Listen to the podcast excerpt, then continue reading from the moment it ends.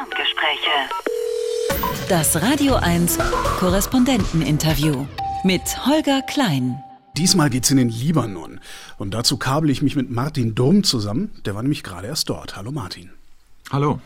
Über den Libanon weiß ich praktisch nichts. Außer fünfeinhalb Millionen Einwohner, äh, schon seit ein paar Jahren eine heftige Wirtschaftskrise, viele Menschen in Armut deswegen. Vor drei Jahren gab es eine Riesenexplosion im Hafen von Beirut. Im Parlament sitzt eine Terrororganisation und die feuern gelegentlich Raketen auf Israel.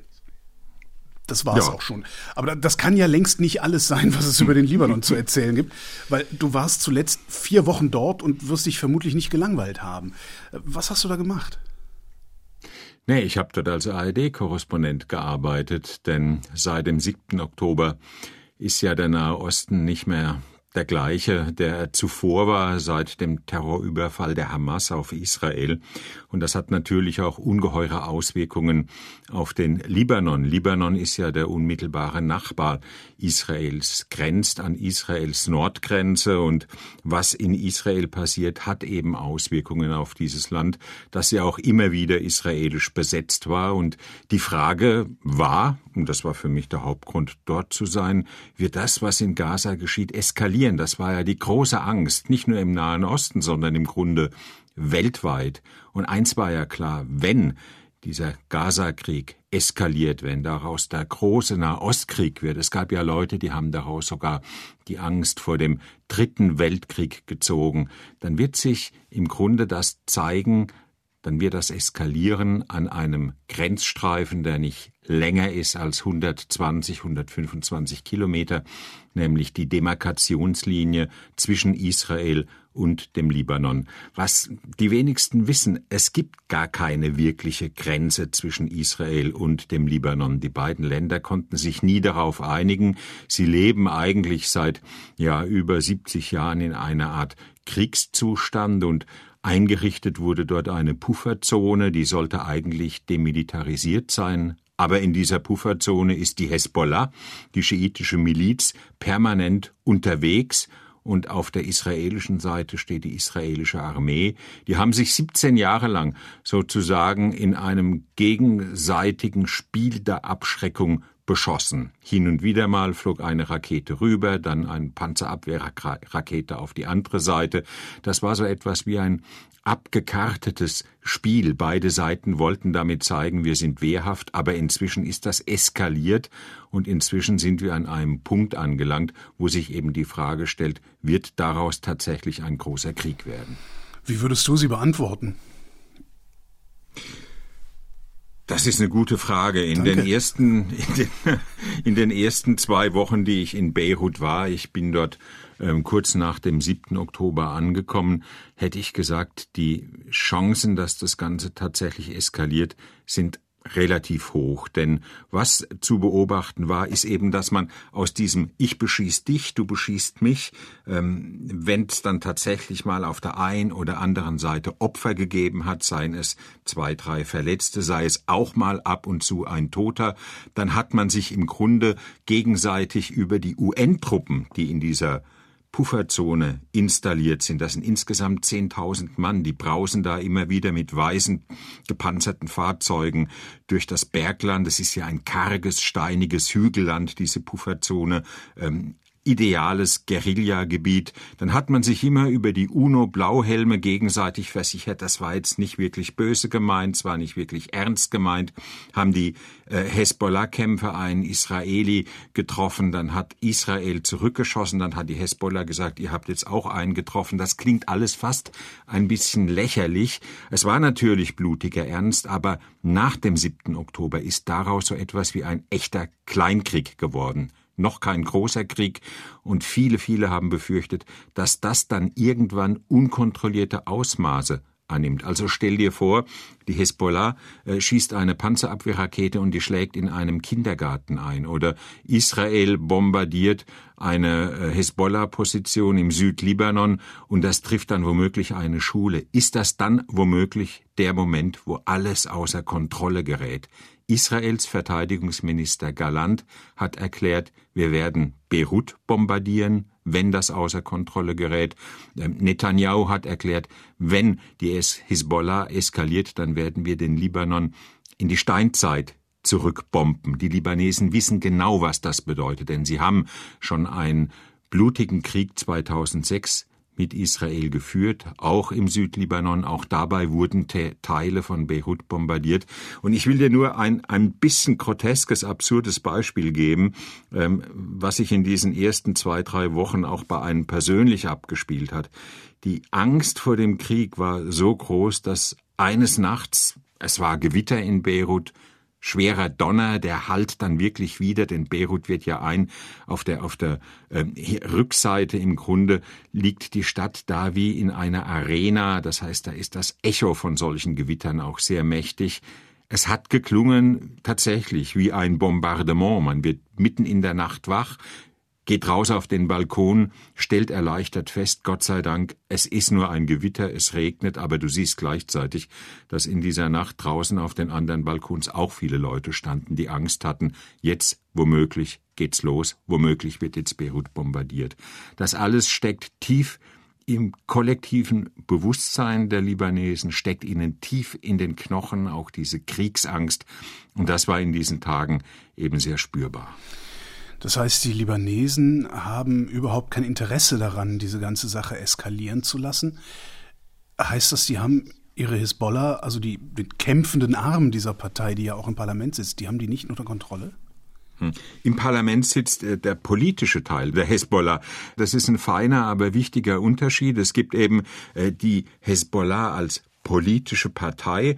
Da ist sie sehr stark im Parlament, zusammen mit anderen schiitischen Parteien, vor allem zusammen mit der sogenannten Amal, die ist etwas säkularer orientiert, bildet sie dort im Grunde die Mehrheit. Aber im Grunde, das ist alles, ich sag mal, politische Camouflage, was im libanesischen Parlament passiert, das entscheidet nicht über die Zukunft des Landes. Über die Zukunft des Landes haben lange, lange Zeit die Politpaten dieses fast mafiosen Politsystems entschieden.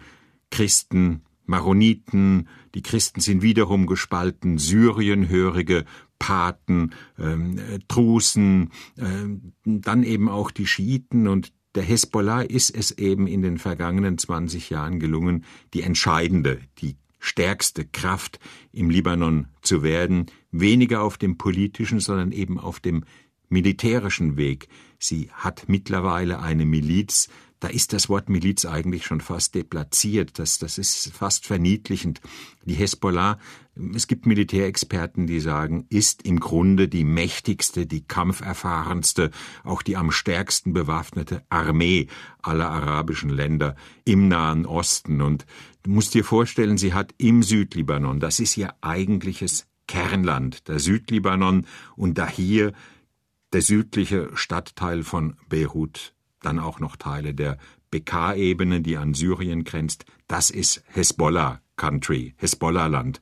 Da hat im Grunde keine andere Gruppierung irgendetwas zu melden. Und dort hat sie eben in unterirdischen Silos, so dass es keiner weiß, wo die versteckt sind, ihr gigantisches Raketenarsenal untergebracht. 100 100.000 sagen die einen, die anderen sagen 150.000.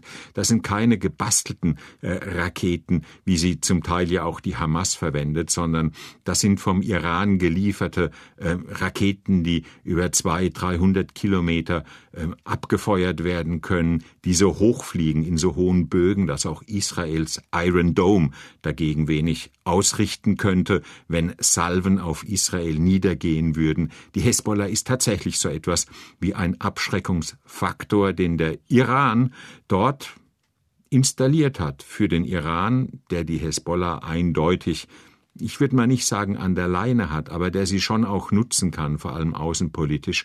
Für den Iran ist die Hezbollah so etwas wie die Distanzwaffe gegen Israel. Er hat sie an Israels Nordgrenze installiert, er hat sie dort hochgerüstet und man muss sich nur das Szenario einfach mal vorstellen, Israel greift wegen der atomaren Aufrüstung des Iran Teheran an. Teheran müsste noch nicht mal dann direkt vom Iran aus antworten, sondern es könnte schlicht und einfach der Hisbollah den Befehl zum Zuschlagen geben. Ich glaube, dass dann auch der große, wichtige Hezbollah-Führer, die eigentliche Kultfigur, die wichtigste Figur im Libanon, Sheikh Nasrallah, nicht Nein sagen könnte, denn die Abhängigkeit finanziell, militärisch vom Iran ist dafür schlichtweg zu groß.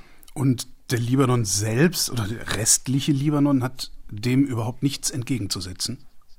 Im Grunde nicht. Im Grunde gibt es nur einen mächtigen Mann im Libanon, der über Krieg und Frieden entscheidet, wie gesagt, dann natürlich in Absprache mit dem Mullah-Regime in Teheran, und das ist Sayed Hassan, so nennen ihn seine Anhänger.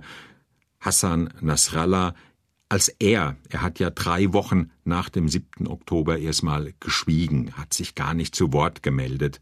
Das hat viele im Libanon irritiert, fast verstört. Was sagt der mächtigste Mann? Warum schweigt er? Und dann hieß es plötzlich, er wird jetzt reden. Drei Wochen nach dem 7. Oktober.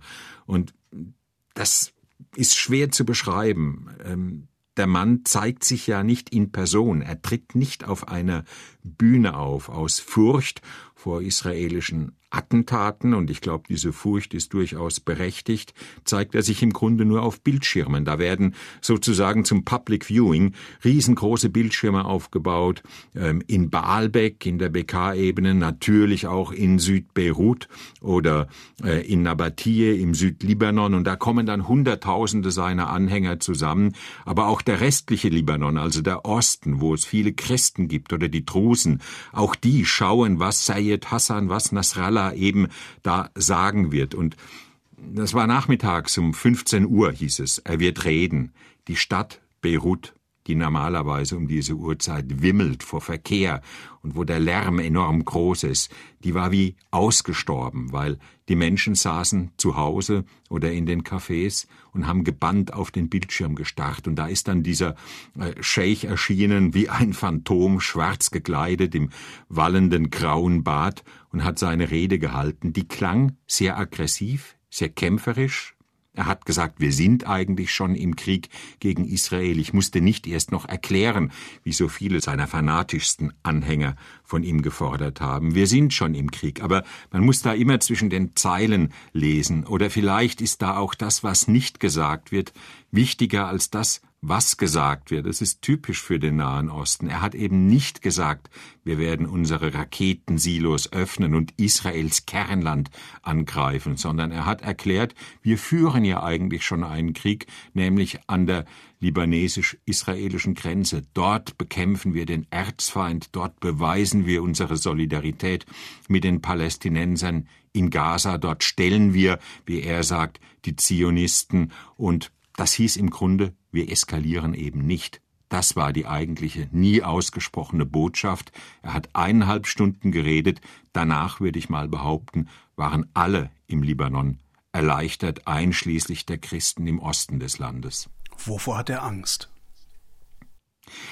Ich glaube nicht, dass er Angst hat. Er hat keine Angst vor Israel. Die Hisbollah ist tatsächlich ein Gegner, der sicherlich nicht ebenbürtig ist für die israelischen Streitkräfte, aber den sie fürchten müssen. Ich habe es ja schon gesagt, wenn die Hezbollah ihre Raketensalven abschießt, dann hilft auch kein Iron Dome. Dann werden viele davon Tel Aviv treffen, äh, Westjerusalem, auch Infrastruktur, Einrichtungen werden getroffen werden, militärische Stützpunkte. Das ist Ganz ohne Zweifel.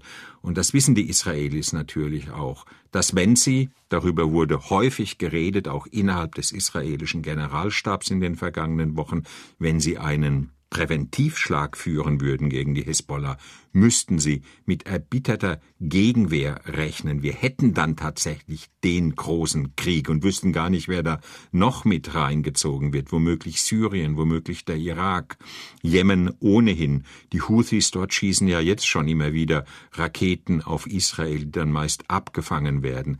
Nein, ich glaube, Nasrallah hat keine Angst vor Israel, sondern er ist auch wenn seine Reden so aggressiv, manchmal auch hitzig und rhetorisch aufgeladen klingen, im Grunde ein sehr kühl kalkulierender Machtpolitiker, der sich sagen wird, und das auch in Abstimmung mit dem Mullah-Regime in Teheran, wir haben doch eigentlich schon eine ganze Menge gewonnen in diesem Konflikt. Israel wurde am 7. Oktober Das ist seine Art, darüber zu reden und darüber auch zu denken. Israel wurde als ein schwacher, schlecht vorbereiteter Staat vorgeführt von der Hamas. Israel ist schwach, Israel ist längst nicht der unbesiegbare Gegner, als der er immer wieder gezeichnet und bezeichnet wird im Nahen Osten, sondern er ist verwundbar, er ist verletzlich. Er kann sich nicht mal schützen, nicht mal seine eigenen, eigenen Kibbutzim kann er schützen. Das ist, das ist die Rhetorik. Und diese Rhetorik verfängt natürlich. Und es ist natürlich auch eine Tatsache, wenn man sich überlegt, was am 7. Oktober geschehen ist. Und es ist noch etwas Zweites, ganz, ganz Wesentliches passiert, nämlich durch diesen Angriff, den Terrorangriff der Hamas, sind im Grunde die Normalitätsabkommen, die Aussöhnungsabkommen, die Israel mit arabischen Staaten angestrebt hat, auch zum Teil ratifiziert hat, also vor allem am arabischen Golf, die Emirate, ähm, Bahrain, äh, Marokko, all das ist jetzt erstmal auf Eis gelegt. Und auf Eis gelegt ist vor allem das wichtigste Abkommen, das in greifbarer Nähe war, nämlich das zwischen Israel und Saudi-Arabien. Die Saudis können sich in der momentanen Lage, wo Gaza in Grund und Boden bombardiert wird durch die Israelis und wo die Bodenoffensive mitten im Gang ist, können sie sich überhaupt nicht leisten, auch nur im Traum daran zu denken, die Beziehungen zu Israel derzeit zu normalisieren. All das wird als Guthaben verbucht von Nasrallah und natürlich auch von seinen mächtigen Sponsoren in Teheran. Aber wenn ich mir das anhöre, also Israel war auf bestem Wege, seine Beziehungen äh, zu seinen Nachbarstaaten zu normalisieren. Ähm, gleichzeitig äh, hat Nasrallah eine riesige Armee da stehen. Das sieht für mich trotzdem so aus, als müsse er einen Machtverlust fürchten. Weil wenn da tatsächlich ein Krieg zwischen Libanon und Israel eskalieren würde, würde das wahrscheinlich am Ende so aussehen, dass die Hisbollah-Geschichte ist, zumindest der kämpfende Teil der Hisbollah-Geschichte ist. Wenn Israel seine Beziehungen zu den Nachbarstaaten normalisiert, kann es passieren, dass der Libanon isoliert dasteht. Mhm, da hast du schon einen Punkt, gar keine Frage. Ähm, wenn es tatsächlich zu einem großen Waffengang käme, dann müsste die Hisbollah tatsächlich auch ihr Raketenarsenal einsetzen. Ähm, Israel würde das aushalten können, würde das durchstehen können, aber danach wäre die Hezbollah erstmal blank. Und damit hätte auch der Iran seine wichtigste Distanzwaffe an Israels Nordgrenze eben erst fürs erste Mal verloren. Ich glaube nicht, dass sich die Hezbollah auslöschen lässt, genauso wenig wie sich die Hamas auslöschen lassen wird. Dafür sind beide Organisationen, wir im Westen, in der EU, auch die USA, sogar die Arabische Liga bezeichnen ja die Hezbollah als Terrororganisation, auch die Hamas. Ähm, wir äh, wollen nicht wirklich wahrhaben, glaube ich, dass zumindest die Hezbollah im Südlibanon, auch in Südbeirut eben stark verwurzelt ist, großen Rückhalt hat in der schiitischen Bevölkerung. Die Schiiten stellen mittlerweile die Mehrheit der Libanesen und die Hezbollah ist für sie eben ähm, so etwas nach wie vor wie immer der große Schutzpatron unter dessen Mantel sie sich flüchten können, letztendlich. Du musst dir vorstellen, die Schiiten, das war im Grunde der Bodensatz über Jahrzehnte hinweg im Libanon, auch noch während des libanesischen Bürgerkrieges von 1975 bis 1990. Dann hat der Iran die Hezbollah äh, Anfang der 80er Jahre gegründet und sie war dann letztendlich der militärische Zweig, der den Israelis, die jahrelang den Libanon, auch Teile von Beirut besetzt hatten, äh, am meisten Schmerzen zufügten, die so schmerzhaft auch zuschlagen konnten äh, gegen die israelische Armee, aber dann auch gegen ähm, Blauhelme, auch gegen Amerikaner, die im Libanon stationiert waren, mit Selbstmordattentaten, dass Israel im Jahr 2000 letztendlich gar nichts anderes übrig blieb, als sich aus dem Libanon zurückzuziehen. Das war eigentlich der Höhepunkt, der größte Triumph der Hezbollah. Plötzlich stand sie da im ganzen Land als die militärische Fraktion, die es geschafft hat, die Israelis aus dem Libanon rauszudrücken.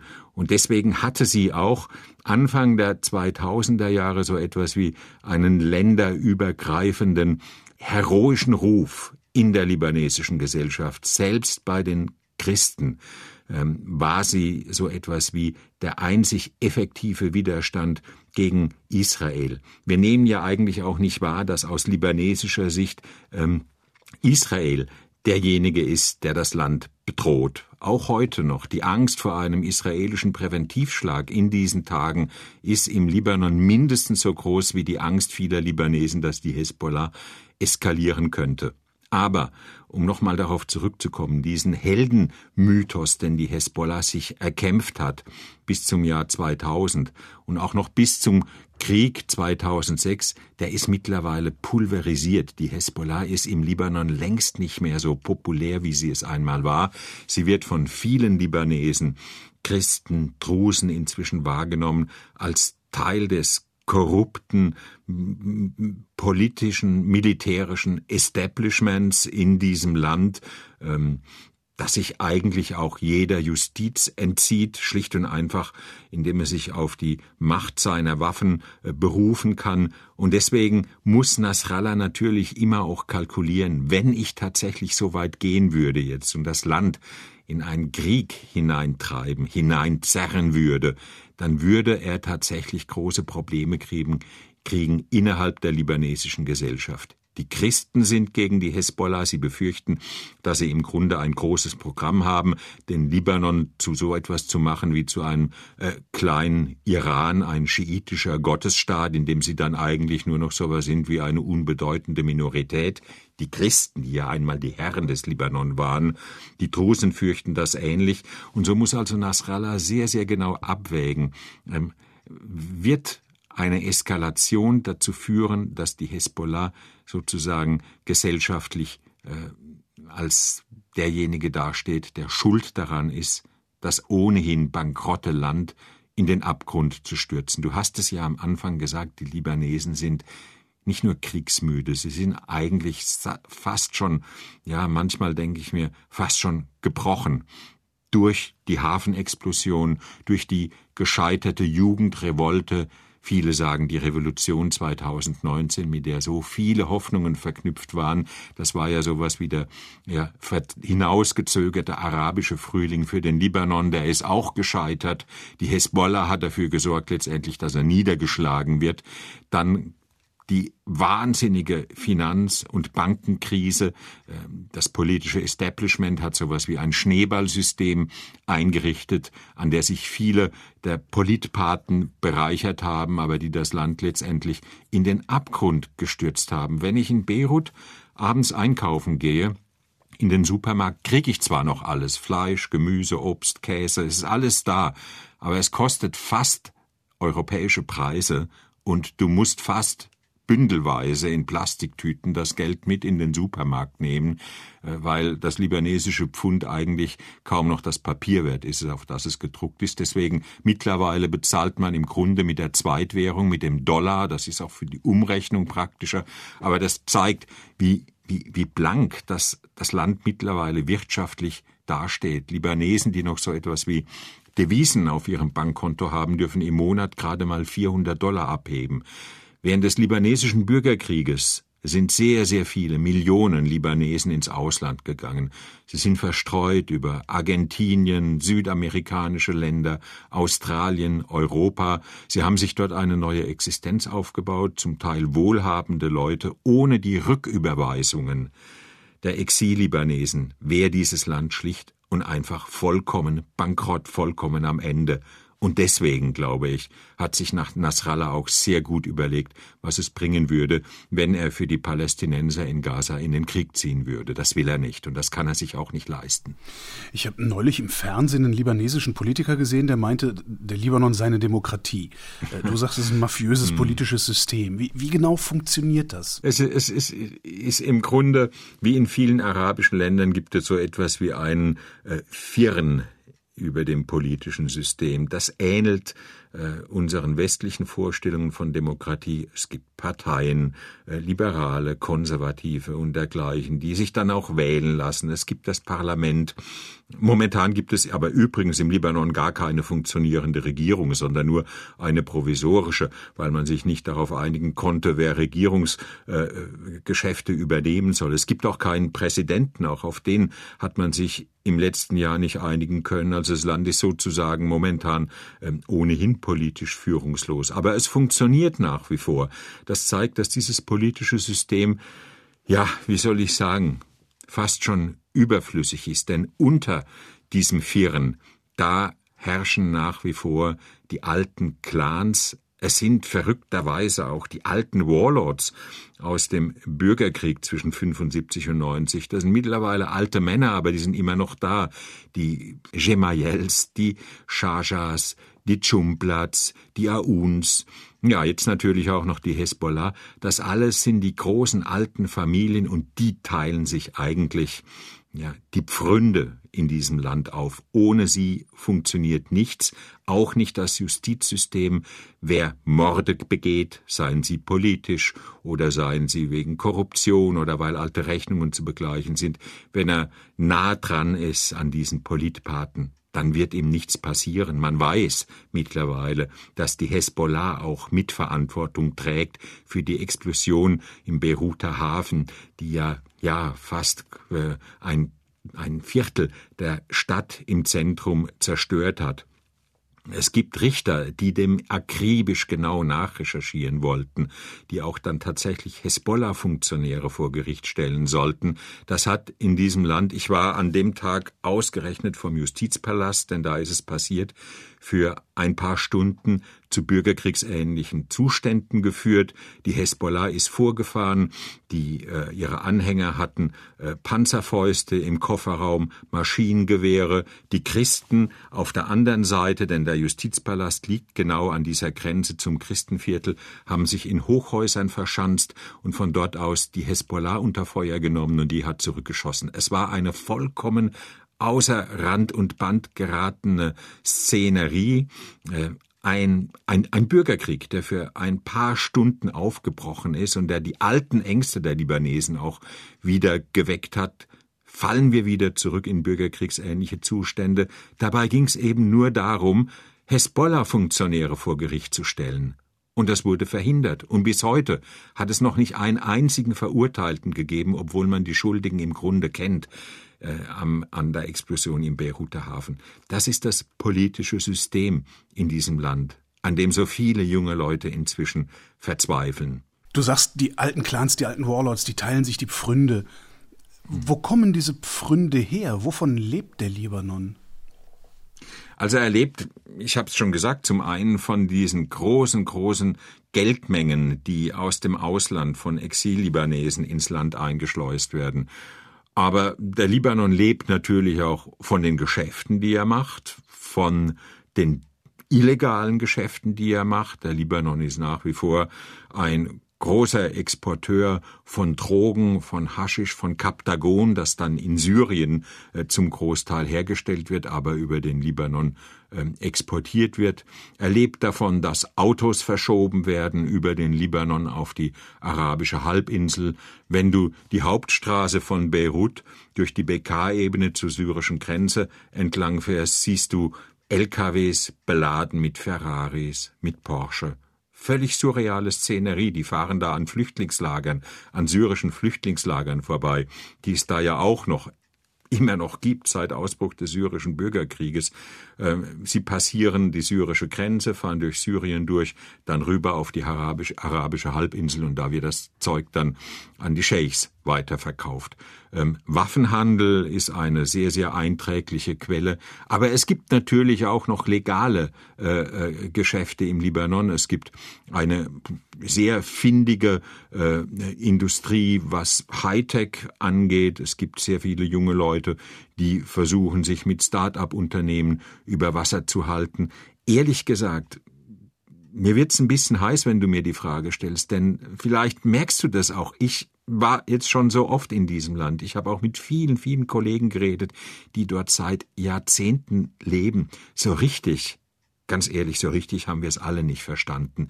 Denn das Komische ist, es ist so viel Geld in diesem Land. Also selbst dann, wenn wir jetzt reden davon, der Libanon ist bankrott, habe ich gerade vor zehn Minuten gesagt, wenn ich runtergehe an die Corniche von Beirut, die direkt ans Mittelmeer grenzt, ja, eine schöne, palmenbestandene Allee, dann fahren da die dicksten Autos vorbei, die bestangezogenen jungen Frauen flanieren da. Ähm, es ist eine vollkommen surreale Szenerie.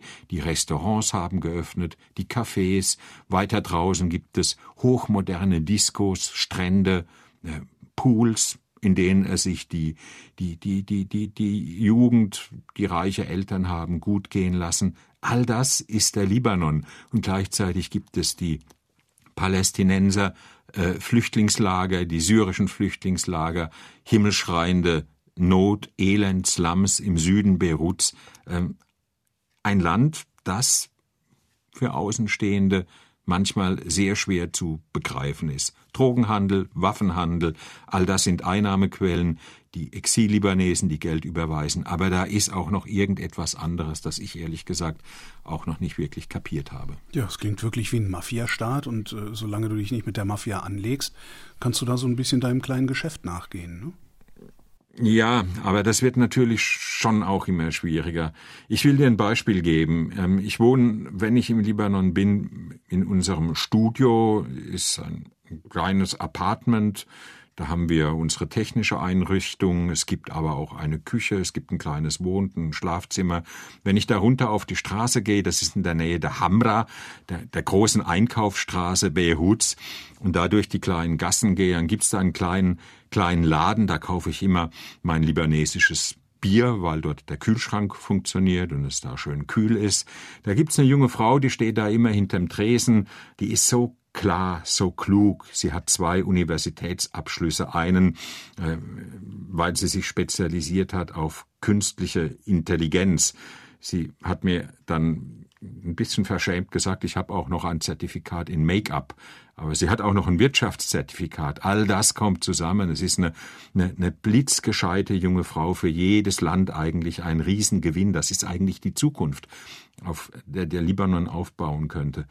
Sie ist so müde und sie ist im Grunde nichts anderes als eine Verkäuferin in einer kleinen Klitsche, wo es eisgekühltes Bier gibt und Käse und Nudeln und ein bisschen Brot. Das ist das, was übrig bleibt von dieser äh, akademischen Qualifikation, das ist ihre Zukunft. Und deswegen hat sie mir, als ich jetzt äh, da war, ich gehe da jeden zweiten, dritten Tag vorbei, gesagt, ich bleib hier nicht mehr, ich halt's nicht mehr aus, ich will nur noch weg. Sie hat zusammen mit ihrem Mann, 30 Jahre sind die beiden alt, ihr, ihre Visa beantragt bei der australischen Botschaft. Viele Libanesen wollen derzeit entweder nach Kanada oder nach Australien. Man hat ihr sogar signalisiert, auf, aufgrund ihrer guten Qualifikation habe sie gute Chancen, nach Australien auswandern zu können, und sie kann es nicht mehr erwarten, obwohl sie gleichzeitig, wenn sie darüber redet, Wasser in den Augen hat, weil sie ihr Land natürlich liebt und ihre Familie nicht verlassen will. Aber sie sagt, wir wollen Kinder kriegen, wir wollen, dass die, unsere Kinder in Sicherheit aufwachsen. Wir wollen nicht, dass sie mit diesem libanesischen Pass am Ende rumlaufen, der nichts wert ist und der im Grunde nur da ein Ausweis dafür ist, dass man in einem dysfunktionalen Staat, in einem dysfunktionalen System lebt. Das sollen unsere Kinder nicht erleben. Deswegen dieser Wunsch rauszugehen. Und ich behaupte mal, den teilt sie mit Hunderttausenden jungen Libanesen, die derzeit noch dort sind.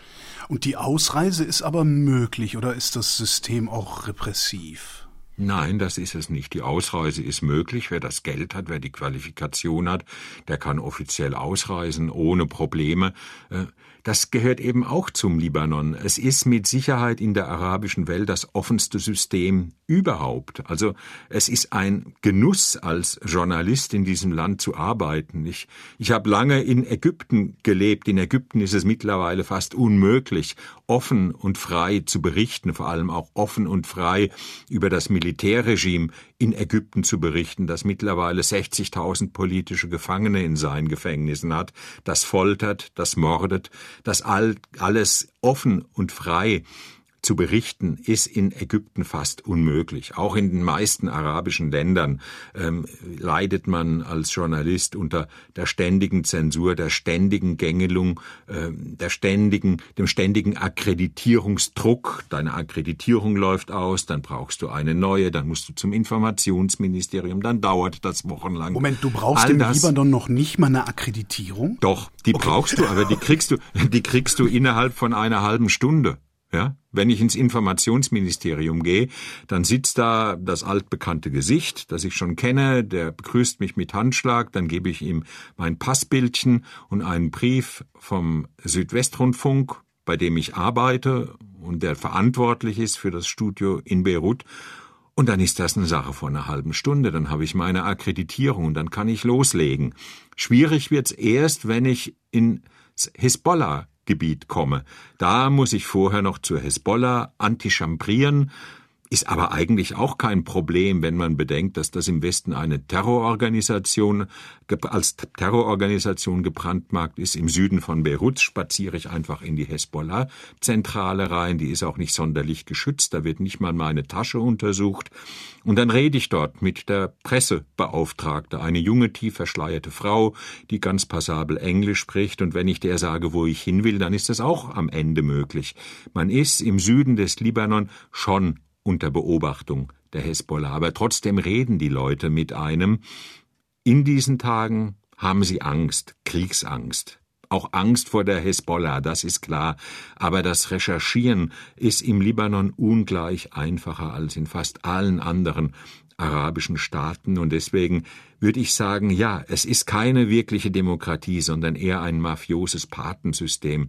Aber es ist ein, ja, mit gewissen Einschränkungen ein vergleichsweise freies Land, in dem man leben und in dem man als Journalist auch gut arbeiten kann. Aber ah, das passt ja hinten und vorne nicht zusammen, ne? Ja, das ist der Libanon. Im Libanon passt vieles hinten und vorne nicht zusammen und im Grunde ist es eigentlich ein Widerspruch, äh, den es gar nicht geben dürfte, aber den es gibt. Und mit diesem Widerspruch leben in diesem Land fast sechs Millionen Menschen jeden Tag.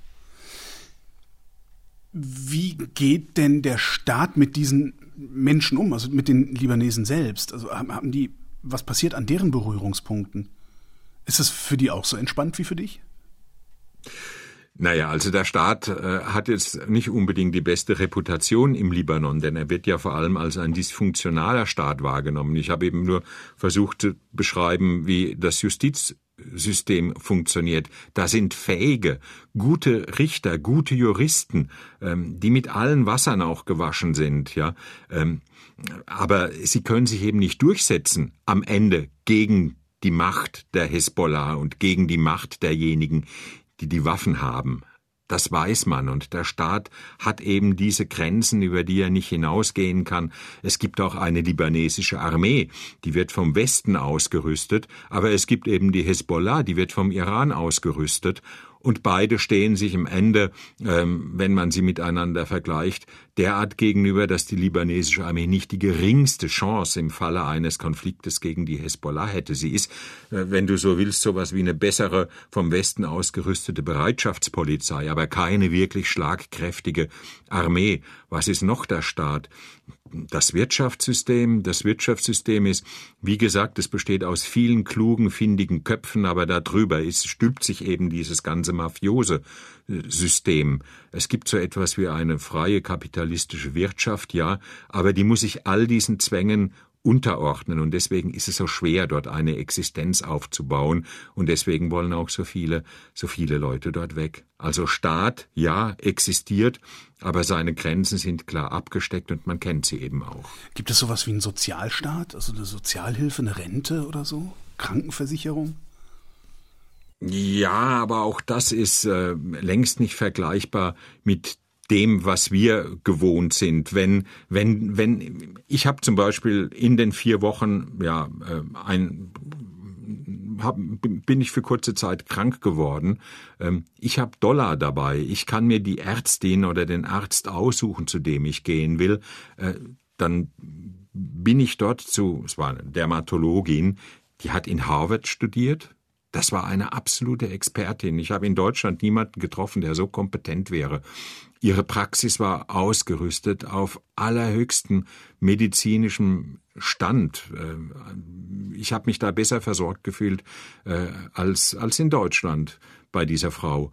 Aber wie gesagt, das ist die große Ausnahme. Wenn man in ein staatliches Krankenhaus geht, sieht das anders aus. Aber es gibt eben auch französische Hospitäler. Es gibt ein amerikanisches Hospital, das direkt angegliedert ist an die American University of Beirut. Auch dort ist der Standard sehr hoch. Aber all das muss bezahlt werden. Die Visite dort hat mich 60 Dollar gekostet. Für mich ist das kein Problem. Aber ein Polizist oder ein Armeeangehöriger verdient im Monat 40 Dollar. Der könnte nicht mal für eine halbe Stunde dort sich untersuchen lassen. Du hast vorhin gesagt, es gibt die Schiiten, es gibt die Christen, es gibt die Drusen. Wie halten es die Libanesen denn mit der Religion? Kommen die miteinander klar? Ja, naja, man lebt in einer Art, ja, teilweise würde ich mal sagen, friedlichen, teilweise feindlichen Koexistenz. Ähm, der libanesische Bürgerkrieg ist nicht ohne Grund auch entlang der religiösen Linien geführt worden. Aber die waren nicht entscheidend, denn es gibt genauso unter den Christenmilizen, die sich gegenseitig bekriegt haben, die auch heute noch Spinnerfeind sind, ähm, wie es das unter den Sunniten gibt. Ähm, auch die Amal, die eher säkular geprägte Schiitenmiliz, hat während des Bürgerkrieges mit der Hezbollah ihre Kämpfe ausgetragen. Ähm, die Christen haben sich gegenseitig massakriert. Christen und Palästinenser, Sunniten und Palästinenser sind aufeinander losgegangen. Es gab ja immer und immer wieder diese Kette von Massakern, auch im libanesischen Bürgerkrieg. Ähm, der eine schlägt dort zu, dann rächt sich der andere in einem palästinensischen Flüchtlingslager, dann schlägt eine palästinensische Kommandogruppe wieder, äh, Truppe wieder in einem christlichen Dorf zu. Aber dahinter steht natürlich weniger jetzt der, der, der religiöse Konflikt im Kern, sondern dahinter stehen die, die Gruppeninteressen, dahinter stehen die politischen Interessen, dahinter steht auch, stehen, stecken vor allem auch die Pfründe, die man sichern möchte. Und äh, es kommt einfach darauf an, wo man sich positioniert, wem man sich zuordnet. Wenn ich beispielsweise ein maronitischer Christ bin, dann fühle ich mich am besten aufgehoben in dem Gebiet, das der Gemayel-Clan kontrolliert, der eher national ausgerichtet ist, oder ich rechne mich äh, eher den freien Patrioten zu, so nennen die sich, ähm, die sind sehr syrientreu ausgerichtet, dann weiß ich mich dort besser geschützt, aber beide Seiten wiederum sind untereinander verfeindet. Das muss man kennen, das muss man wissen, das ist ja, für mich auch die Lehre nach vielen, vielen Jahren Arbeit im Nahen Osten. Ich würde nicht mehr das tun, was ich am Anfang gemacht habe, nämlich die politischen Systeme dort versuchen zu begreifen und auswendig zu lernen. Ich würde mich vor allem mit den Stammes- und den Clanstrukturen in diesen Gesellschaften beschäftigen. Und ich glaube, wenn die durchdrungen sind, wenn man die kapiert hat, dann versteht man auch viel besser, wie diese Gesellschaften an ihrer Basis funktionieren. Das klingt, als sei die Idee eines Staates Libanon, also eines homogenen Staates, als sei das überhaupt keine gute Idee. Es ist kein, kein wirklich homogener Staat, aber es gibt, gibt auf der anderen Seite schon so etwas wie eine libanesische Identität. Die ist sehr, sehr stark ausgeprägt. Die schließt dann eben auch die Feindschaft zwischen Christen und der Hezbollah mit ein. Es gibt aber auch bei den Christen, vor allem während des syrischen Bürgerkrieges, habe ich Christen getroffen, die fühlten sich von der Hezbollah beschützt. Warum? Weil Daesh, also der IS, der damals noch sehr aktiv war, die Christen attackiert hat. Immer wieder, sei es in Syrien, und die libanesischen Christen hatten Angst, dass der IS rüberkommt in den Libanon. Das sind ja direkte Nachbarn. Und die Hezbollah hat sich ja an der Seite des syrischen Machthabers Assad in den Krieg eingemischt. Im Grunde war sie die effektivste Bodentruppe, die in Syrien an der Seite äh, Assads gekämpft hat. Und gekämpft hat sie eben dann auch vor allem gegen die radikal-islamistischen Gruppen, gegen den IS. Und weil sozusagen der IS der Feind der Hisbollah war, war die Hisbollah mit einem Mal der Verbündete der Christen. So funktioniert das. Und es ist oft schwer durchschaubar, auch schwer verständlich, Aber egal, ob du mit einem Schiiten im Südlibanon oder mit einem Maroniten im Osten des Landes redest, beide werden sagen, wir sind durch und durch Libanesen. Du hattest eben erzählt, dass der libanesische Außenhandel äh, besteht im, ja, aus Schmuggel und ja, Drogen, Drogenexport. Gibt es eine konsistente libanesische Außenpolitik? Es klingt gerade so, als wären die sehr auf sich zurückgeworfen und hätten mit sich selbst so viele Probleme, dass sie sich um anderes im Grunde gar nicht kümmern können. Ja, das kommt drauf an, wo du versuchst, das festzumachen. Wenn du sagst, ich mach's im politischen System fest, also zum Beispiel derzeit an der provisorischen Regierung und am provisorischen Regierungschef, natürlich führt der immer wieder Gespräche auch mit, mit, mit, mit westlichen Ländern, vor allem mit Frankreich. Frankreich war die Mandatsmacht im Libanon. Bis heute gibt es unter den Christen sehr viele, die fließend Französisch sprechen. Die haben auch Kontakte zu den USA. Deutschland spielt dort auch eine Rolle, aber die ist nicht so wesentlich wie zu den USA oder in Frankreich.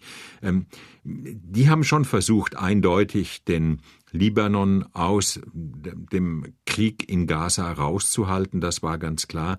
Aber im Grunde ist das marginalisiert. Im Grunde weiß man, und da schließt sich jetzt wieder der Kreis unseres Gespräches, im Grunde weiß man, wo das eigentliche Machtwort gesprochen wird. Und das ist eben bei der Hezbollah, das ist eben Sheikh Hassan Nasrallah in enger Absprache mit Teheran. Es wird nichts außenpolitisch im Libanon geschehen, ohne dass Teheran seinen Segen gibt und ohne dass Nasrallah dann dafür sorgt, dass es durchgesetzt wird. Wie sehen denn die anderen Länder der Region den Libanon? Er wird, glaube ich, von vielen wahrgenommen als etwas, äh, das nicht wirklich kalkulierbar ist in seiner innenpolitischen Entwicklung, aber außenpolitisch natürlich als ein, ein Land, das zur sogenannten Achse des Widerstands gehört. Das ist Grunde eine Wortschöpfung aus dem Iran, der ja gar kein arabisches Land ist, aber eben äh, das Zentrum des Schiitentums. Und der Iran versucht eben so etwas, man nennt das den schiitischen Halbmond über den Irak, über Bahrain, über Syrien, über den Libanon so etwas aufzubauen wie diese Achse des Widerstands, aus der eben nur ein Teil etwas unorthodox rausragt, und das ist die Hamas in Gaza, denn die ist eben nicht schiitisch, sondern das sind Sunniten. Und im Grunde, im Grunde dürften die eigentlich gar nicht so viel miteinander zu tun haben, denn in den vergangenen 20 Jahren ist die eigentliche Auseinandersetzung im Nahen Osten nicht der Konflikt zwischen Palästinensern und Israel gewesen, sondern der Konflikt Sunniten und Schiiten, die Regionalmächte Saudi-Arabien und Iran haben ihre Stellvertreterkriege permanent und erbittert geführt, sei es im Irak, sei es in Syrien, sei es im Jemen oder auch später dann in Libyen während des Bürgerkrieges. Immer da, wo Kriege waren, wo ein Vakuum entstanden ist, da wurden diesen Stellvertreterkriege ausgeführt, denn der Iran will schon so etwas wie die dominierende Macht in dieser Region sein. Saudi-Arabien will das eben auch und untermauert das mit religiösem Anspruch. Wir sind die Herren von Mekka und Medina, wir sind diejenigen, aus deren Land der Prophet kommt. Und da ist nun die Hamas, sunnitisch ausgerichtet, damit eigentlich einem ganz anderen Lager zugerechnet, das hat sich auch während des Syrienkrieges gezeigt. Die Hamas hat dort die radikalen Islamisten, die ja durchweg Sunniten waren, unterstützt und da war man in Gaza gar nicht gut auf die Hezbollah zu sprechen, die jetzt die große Schutzmacht der Hamas in Gaza ist und sich auch so präsentiert. Aber das ist jetzt nun mal vorbei und was die beiden eint, was dann auch die Hamas andockt an diese Achse des Widerstands, das ist der gemeinsame Feind. Der kleinste gemeinsame Nenner ist der Hass auf Israel. Und Hass ist, glaube ich, ein Element, das sehr, sehr zusammenschweißt, vor allem in diesen Zeiten. Und dadurch ist diese, diese Allianz zusammengeschweißt worden und dadurch ähm, gibt es jetzt eben auch eine Achse des Widerstandes, die auch einen sunnitischen Teil mit einschließt. Sind die Libanesen hasserfüllte Menschen? Nein, überhaupt nicht. Oh Gott, drei Tage wünsche ich dir im Libanon, drei Tage und Nächte unterwegs in Beirut, und du wirst davon überzeugt sein, dass das absolut nicht der Fall ist, auch nicht im Süden des Libanon, auch nicht im Hezbollah-Kernland, auch dort begegnest du offenen, klugen, warmen, gastfreundlichen Menschen. Aber der Libanon ist ein furchtbar leidgeprüftes Land. Und das bekommt man da immer wieder zu spüren. Das Leid eines 15-jährigen Bürgerkriegs, bei dem 150.000 Menschen ums Leben gekommen sind. Dann nochmal der Krieg mit Israel 2006, etwa 2000 Tote. Äh, Syrien, ein, ein, ein Land, das sehr, sehr eng mit dem Libanon verwoben ist, so lange im Bürgerkrieg äh, gewesen in den vergangenen zehn Jahren. Der Libanon hat äh, etwa ja, eineinhalb Millionen bis zwei Millionen syrische Flüchtlinge aufgenommen. Er hat äh, 400.000 palästinensische Flüchtlinge. All die leben in einem Land, wo die Kernbevölkerung gerade mal knapp sechs Millionen ausmacht. Das Land ist leidgeprüft. Es weiß, was Krieg ist. Es weiß, was Katastrophen sind. Es weiß, was wirtschaftliche Not und Armut und Flüchtlingselend ist. Und das macht die Libanesen, ja, es ist ein Modebegriff, ich würde mal jede Wette eingehen, die wenigsten Libanesen wissen, was resilient ist. Aber sie sind es. Und das ist bewundernswert, wie sie durchhalten und wie sie es aushalten. Das heißt, Sie sind noch nicht mal traurig? Doch, sie sind oft traurig. Ich glaube, im Moment sind viele auch verzweifelt. Ich habe dir ja von von der Verkäuferin in meiner Straße erzählt, die ist schon verzweifelt, aber während sie ja fast weinend über ihr Schicksal spricht, fängt sie im nächsten Moment wieder an zu lachen und macht weiter und bedient den nächsten Kunden und sagt Moment mal. Und das ist ein eigentlich bewundernswerter Wesenskern dieser Leute und da habe ich immer wieder das Gefühl, ich kann noch so viel von ihnen lernen. Drei Tage und drei Nächte in Beirut wünschst du mir. Reicht das für Beirut? Nein, reicht natürlich nicht. Wie lange soll ich Urlaub im Libanon machen? Ah, das ist eine gute Frage. Ähm, denn so kaputt dieses Land ist, wenn man es einfach nur entlang seiner wirtschaftlichen Daten betrachtet, äh, so, so anziehend war es in diesem Sommer für viele, viele Touristen auch aus Europa. Der Libanon hat in diesem Sommer einen ausgesprochenen Touristenboom erlebt. Wir haben jetzt eigentlich nur über die schlimmen Seiten geredet, aber wenn es friedlich ist, wenn da nicht gerade Kriegsgefahr droht, dann gibt es eigentlich nichts Schöneres, als äh, östlich von Beirut nach Byblos zu fahren, runter an den Hafen, wo die Fischerboote liegen, sich in eins der Fischerrestaurants dort zu setzen und eine frisch gegrillte, gegrillte Dorade zu essen, oder nach Tyros zu fahren, nahe der israelischen Grenze. Die ist gerade mal zehn Kilometer äh, von der Demarkationslinie entfernt auch da kann man nach wie vor schön unten am Hafen sitzen, Weinchen trinken und essen und raus aufs Mittelmeer schauen. Äh, in Sichtweite äh, alte römische Ruinen, aber etwas weiter hinten in den Bergen, da wo die Demarkationslinie ist, da hört man es dann einschlagen und wummern, wenn da gerade die israelische Luftwaffe bombardiert oder die Hezbollah rüberschießt auf die israelische Seite. So ist das momentan, aber im vergangenen Sommer war es ruhig und friedlich, die Sandstrände sind schön, das Wasser ist klar und sauber, und ich kann mir ehrlich gesagt nichts Besseres vorstellen, als in friedlichen Zeiten dort ein paar Wochen Urlaub zu machen. Martin Dom, vielen Dank. Gerne. Ferngespräche. Das Radio 1 Korrespondenteninterview mit Holger Klein.